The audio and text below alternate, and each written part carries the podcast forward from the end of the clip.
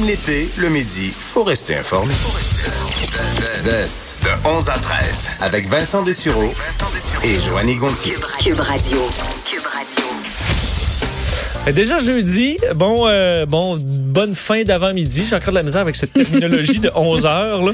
Euh, salut Joanie. Comment ça va, Vincent? Ça va très bien. Good. Euh, on retrouve notre studio aujourd'hui. Vous savez qu'à Cube cette semaine, on est entre Montréal et Québec sur Grande Allée. J'aurais bien euh, choisi d'être sur Grande Allée quand même. Quoi qu'on a une température assez chaude euh, en studio Le studio, on, on- on- on le gère difficilement en termes de température. Il y a des journées où c'est glacial. Puis là, aujourd'hui, on sait pas. On comprend pas trop pourquoi, mais c'est plus chaud. C'est ça. C'est plus l'impression dehors, donc il y a des fluctuations comme ça. D'ailleurs, euh, dépendamment d'où vous vous trouvez présentement au Québec, vous avez des températures changeantes. Sachez que après les, la succession de belles journées aujourd'hui, c'est plus difficile. D'ailleurs, on est toujours sous euh, veille d'orage violent sur la plupart des secteurs. En fait, plusieurs. La région de Montréal, la Nodière, Laurentide, la Mauricie, Drummondville, la Chute, Mont-Laurier, la vallée du Richelieu. On attend cet après-midi, quoique déjà, il y a des cellules qui sont passées au-dessus de, de Montréal euh, de, de pluie.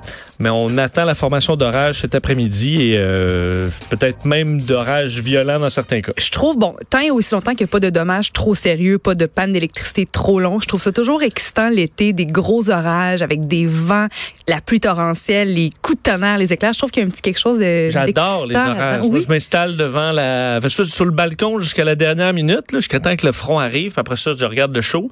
Mais on dirait que je suis pas chanceux ces, ces temps-ci. On dirait qu'à chaque fois, là, tu suis sur le radar, là, la tempête s'en vient, puis ça La cellule passe à côté de nous, Ou ça nous frôle, ça, c'est déprimant. J'aime ça quand Ben, ça je nous le souhaite. Je nous le souhaite. On se tiendra au courant nos, si, ça, si jamais ça tombe dans ton secteur ou dans le mien. Parce que c'est quand même, euh, on s'entend, euh, pour certains, peut-être pas les orages, ça peut causer des dommages à certains endroits, mais en général, une belle journée chaude avec un gros orage qui passe puis qui continue son chemin. Ah, on achète ça quand même. Exact. Euh, J'ai un ami qui reste en, Floride, entre autres, et, ce, ce- et lui, pour, pour pas rendre les gens jaloux du fait qu'il habite en Floride, euh, il dit tout le temps, il y a plu tous les jours. mais c'est parce que c'est vrai, il pleut ça, tout le temps, à un moment donné, 20 minutes. Exact. Les gens se sentent mieux. Le reste, il a fait de soleil pendant 14 Il heures. vit le rêve, mais au Mais moins, il, Les il gens se sentent mieux. C'est ce qu'on n'a pas compris des réseaux sociaux, en juste montrant toujours le beau côté. Puis on se retrouve à rendre les gens déprimés, ben leur dire ah non, hey, mais il y a plus toute la journée de mes vacances là, vraiment. c'est pas un mensonge, mais ça fait que les gens se- ah pauvre toi, hein. Ouais, c'est ben, vrai. Moi j'ai eu quand même un peu de soleil quand j'étais à Pointe-Négamouk. Alors euh, voilà. Euh, D'ailleurs, parlant de météo difficile, sachez qu'en en Nouvelle-Orléans, on surveille la situation euh, d'une tempête tropi- tropicale qui pourrait se changer demain en ouragan, donc probablement à catégorie 1. là.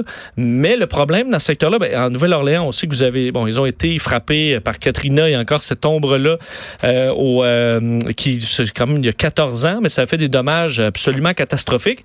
On s'attend pas évidemment à rien qui ressemble à Katrina en termes d'ampleur, mais c'est surtout que la tempête est vraiment lente. Et c'est davantage la pluie dans ces cas-là qui vient poser problème. Entre autres, on s'attend à ce que le Mississippi monte de peut-être jusqu'à 20 pieds.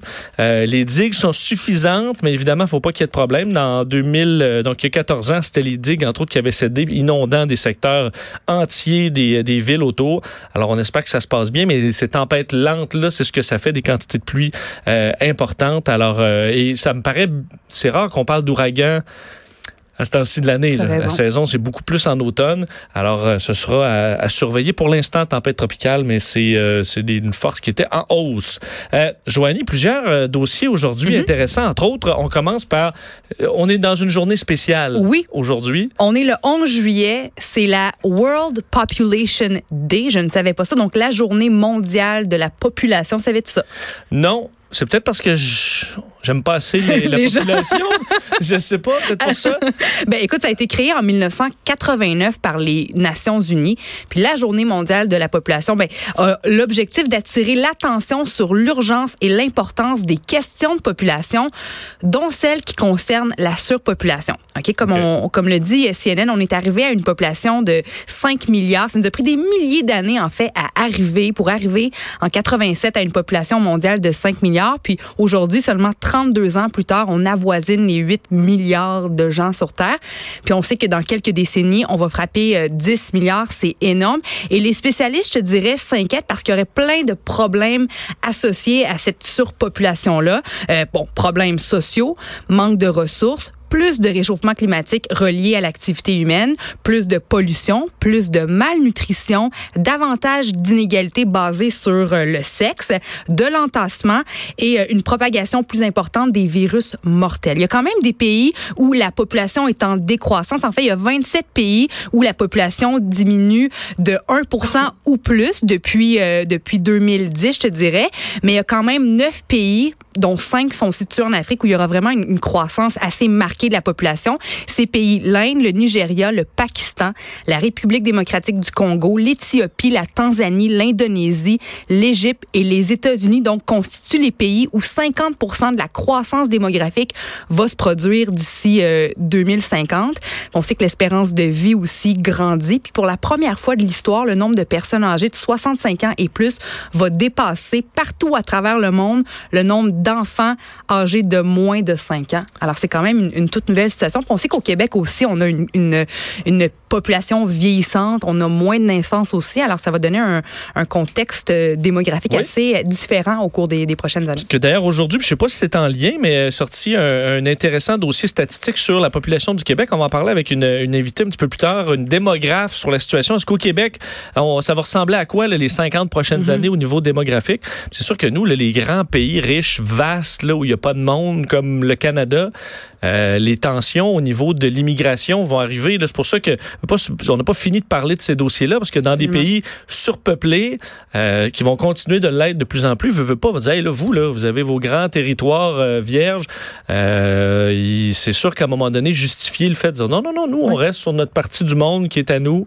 Ça va peut-être mener à certains problèmes. On le voit avec en, en Europe particulièrement. Ça va être quoi les impacts économiques au niveau du milieu de travail aussi, au niveau des ressources? Moi, j'ai hâte de voir comment on va, on va faire face à, à ces, je veux pas dire des crises, mais à ces situations-là là, qui vont nous affecter, je pense, dans chaque volet de, de la vie, finalement.